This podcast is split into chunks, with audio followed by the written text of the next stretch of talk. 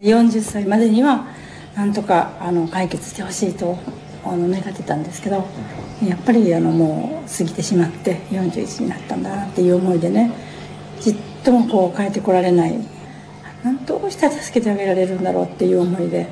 あの迎えています。